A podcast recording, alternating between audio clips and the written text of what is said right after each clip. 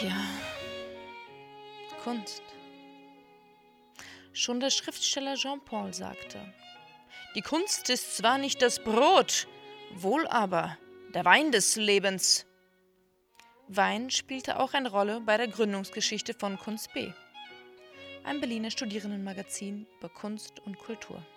Kunst B ist geboren aus einem kleinen Kreis Studierender bei Tee, Wein und Bier in einer Kneipe.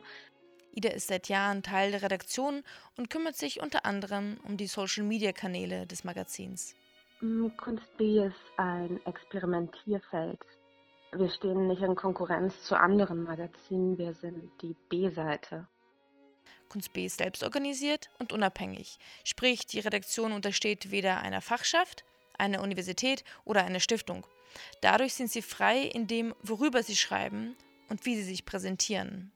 Die Redaktion ist offen für Studierende aller Fachrichtungen und Universitäten.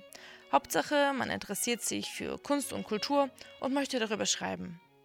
Aber was unterscheidet denn nun jetzt Kunst B von anderen Kunstmagazinen?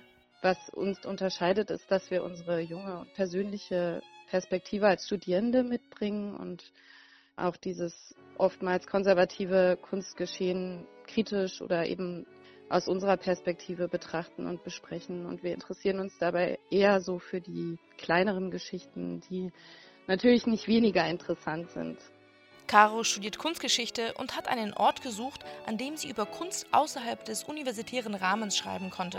Ich meine, wer kennt das nicht? Da hast du eine tolle Hausarbeit geschrieben und am Ende liest es nur ein Mensch.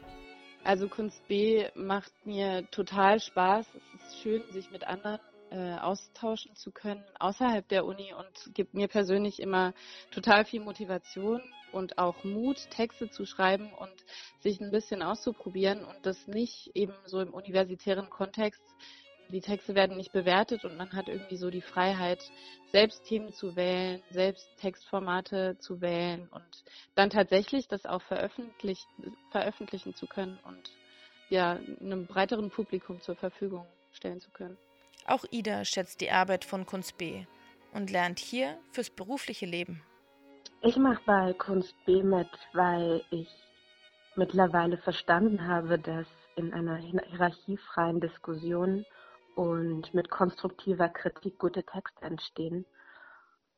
Und weil man Medienkompetenz erwirbt, die in der Kulturbranche wichtig ist. Also wie gestalte ich eine Homepage, wie gehe ich mit Bildrechten um, etc.